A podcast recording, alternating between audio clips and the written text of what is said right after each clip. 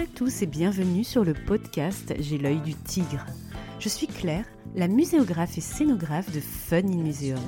Mon métier, c'est d'aider les musées, les équipements touristiques et tous les professionnels du patrimoine à trouver des solutions pour booster, rendre waouh l'expérience de leurs visiteurs. Chaque semaine, je vous donne les stratégies, les astuces et surtout de la bonne humeur pour réinventer avec moi le monde des musées, les rendre plus fun et vraiment accessibles à tous. Alors mettez-vous à votre aise, installez-vous confortablement et c'est parti pour l'épisode du jour.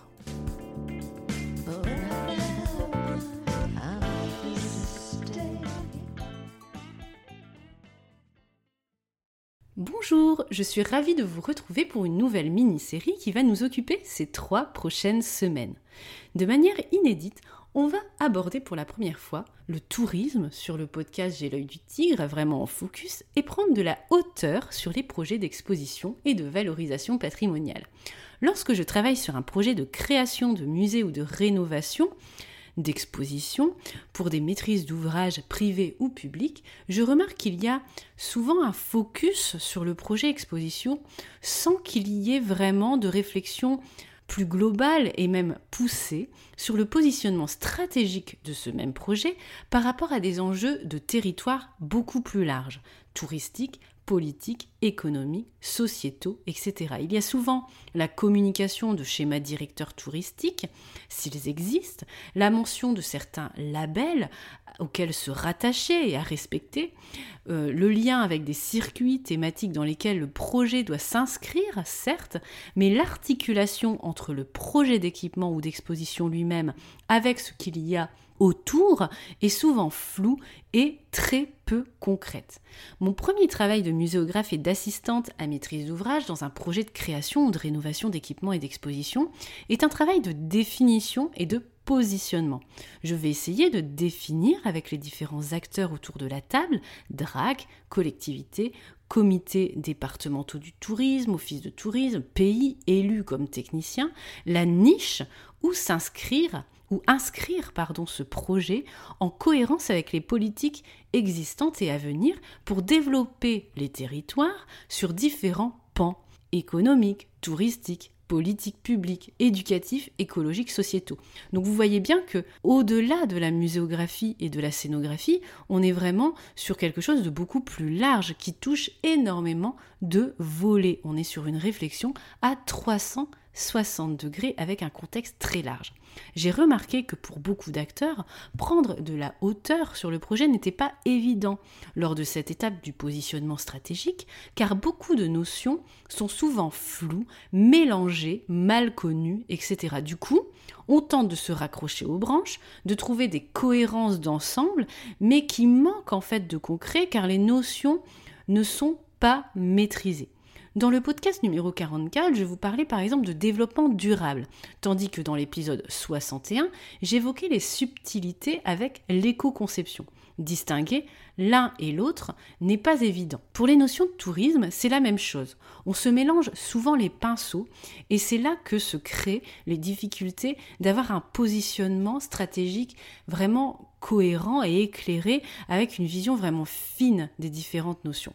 Alors, comment bien positionner et rattacher à une logique existante ou à venir un nouveau produit culturel et touristique, comme l'est un nouvel équipement muséal qui sort de terre par exemple, comme nouvelle expérience touristique, si on ne maîtrise pas les différentes voies qui se présentent devant nous pour que cette pièce de puzzle s'intègre à une logique d'ensemble et serve des fins plus grandes qu'une simple exposition ou qu'un nouveau lieu à visiter. Du coup, j'avais envie de vous proposer une série de trois épisodes où nous revenons sur certaines pistes stratégiques très tendances et d'actualité en 2022 dans lesquelles l'objet musée et l'objet exposition s'inscrivent. Le tourisme durable aujourd'hui, le slow tourisme la semaine prochaine et le tourisme expérientiel pour finir. Allez, on monte dans un drone, on prend de la hauteur sur nos projets et on définit les notions touristiques ensemble pour mieux positionner et intégrer nos projets muséaux patrimoniaux ensuite en toute connaissance de cause. Le tourisme durable, c'est quoi? Quelle différence avec le slow tourisme, l'écotourisme, le tourisme responsable, solidaire, etc., qui forment finalement parfois un arrière-plan de nos cahiers des charges pour la création d'un nouvel équipement ou d'une nouvelle exposition? Le point commun entre toutes ces notions, c'est eh bien quoi? Le développement durable, dont je vous parlais donc dans l'épisode numéro 44. En mes mots, le développement durable consiste à produire des richesses, l'économie, tout en réduisant les inégalités, du social, sans dégrader l'environnement, l'écologie. Une démarche de développement durable est donc un équilibre entre ces trois pôles, souvenez-vous, économie, sociale, écologie. Et ces trois entités forment trois cercles avec au centre, dans la rencontre équilibrée des trois, le durable. Il existe aussi une définition de 1987 très pertinente proposée par Brundtland. B-R-U-N-D-T-L-A-N-D. Que je vous cite aussi. Le développement durable est un développement qui répond aux besoins du présent sans compromettre la possibilité pour les générations à venir de pouvoir répondre à leurs propres besoins.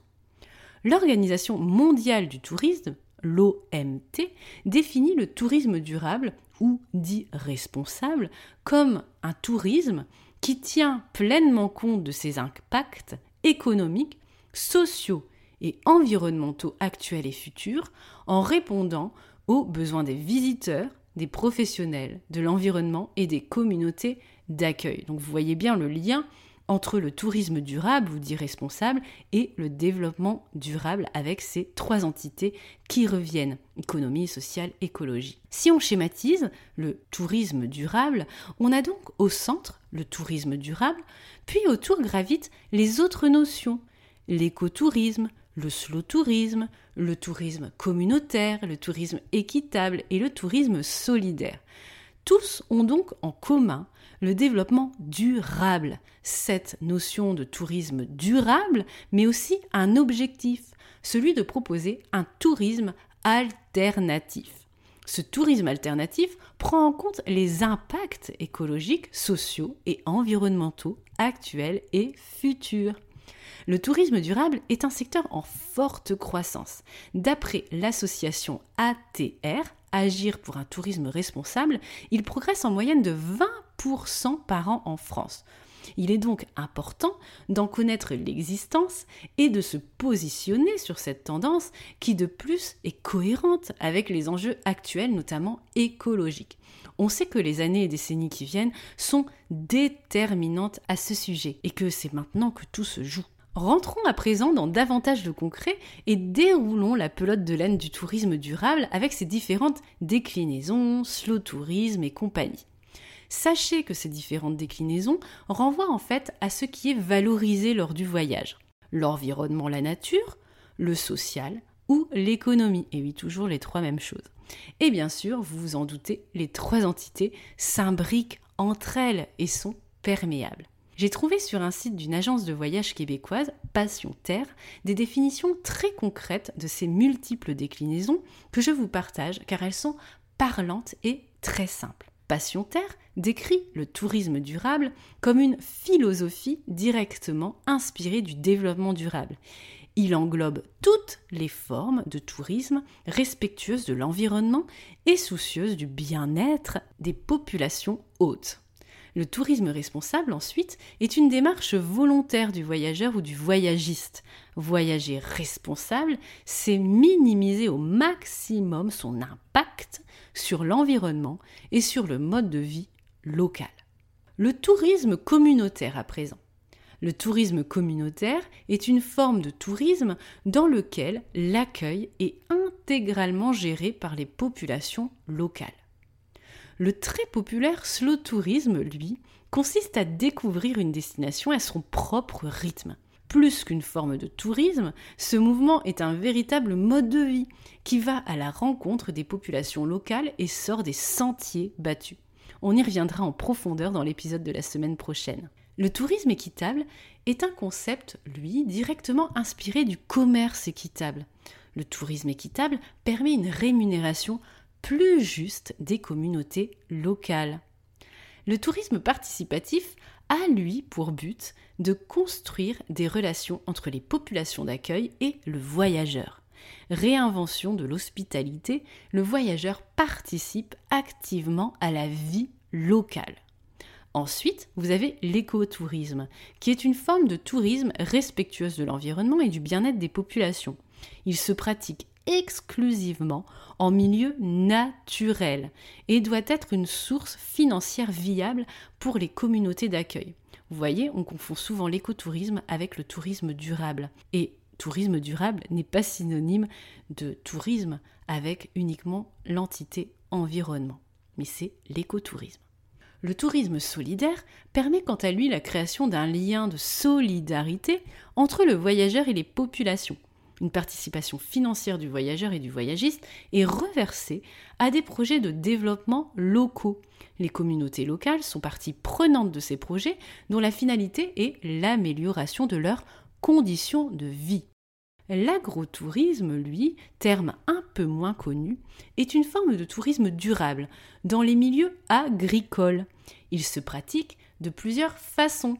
Hébergement en chambre d'hôte, visite de la propriété, dégustation des produits du terroir, etc. Son but est de faciliter la rencontre avec le producteur et pérenniser leur activité en leur permettant de se diversifier en termes d'activité. Enfin, le tourisme humanitaire est un séjour éthique et durable qui participe à l'amélioration des conditions de vie des populations locales. Transmettre son savoir en tant que voyageur et aider au développement local sont autant de tâches auxquelles les touristes sont amenés à participer. Bref, comme l'affirme Gérard Ruiz dans un article de référence que je vous mets en description du podcast, le tourisme durable constitue alors un outil d'intégration de l'économie verte dans la production et la consommation durable des produits touristiques, dont font partie les musées et autres lieux patrimoniaux. Il correspond à une prise de conscience collective de la nécessité de produire et consommer durablement dans toute la chaîne de l'offre et de la demande. Et dans cette chaîne, vous avez des choses à proposer en tant qu'acteur muséal et patrimonial, car je pense que le tourisme durable est l'avenir et l'arrière-plan de nos métiers. J'espère que cet épisode définition Kesako vous a plu et qu'il vous inspirera pour positionner votre future offre de visite ou même pour voyager autrement lors de vos futures vacances. N'hésitez pas à me partager sur les réseaux sociaux et notamment Instagram la déclinaison du tourisme durable qui vous inspire le plus dans la vie et au bureau dans votre structure dans cette checklist. Tourisme responsable, tourisme communautaire, slow tourisme, tourisme équitable, écotourisme, tourisme solidaire, agrotourisme, tourisme humanitaire. À la semaine prochaine sur J'ai l'œil du tigre en mode slow. Si tu as aimé ce que tu as entendu et que tu fais partie des 23% qui écoutent J'ai l'œil du tigre sur Apple Podcast ou une autre plateforme d'écoute qui te permet de me laisser un commentaire et des petites étoiles, 5 j'espère, eh bien je compte sur toi. C'est grâce à toi et à ce petit geste de quelques secondes que nous pourrons aider ensemble le podcast à se faire connaître, à le développer pour aider un maximum de personnes comme toi à faire avancer le monde de la culture et à les musées plus fun et vraiment accessibles à tous. Ce podcast, ce n'est pas le mien, c'est le tien, celui de ceux qui veulent faire bouger les lignes du secteur culturel, le faire briller comme tous ceux qui y participent avec leur talent, leur passion et l'œil du tigre.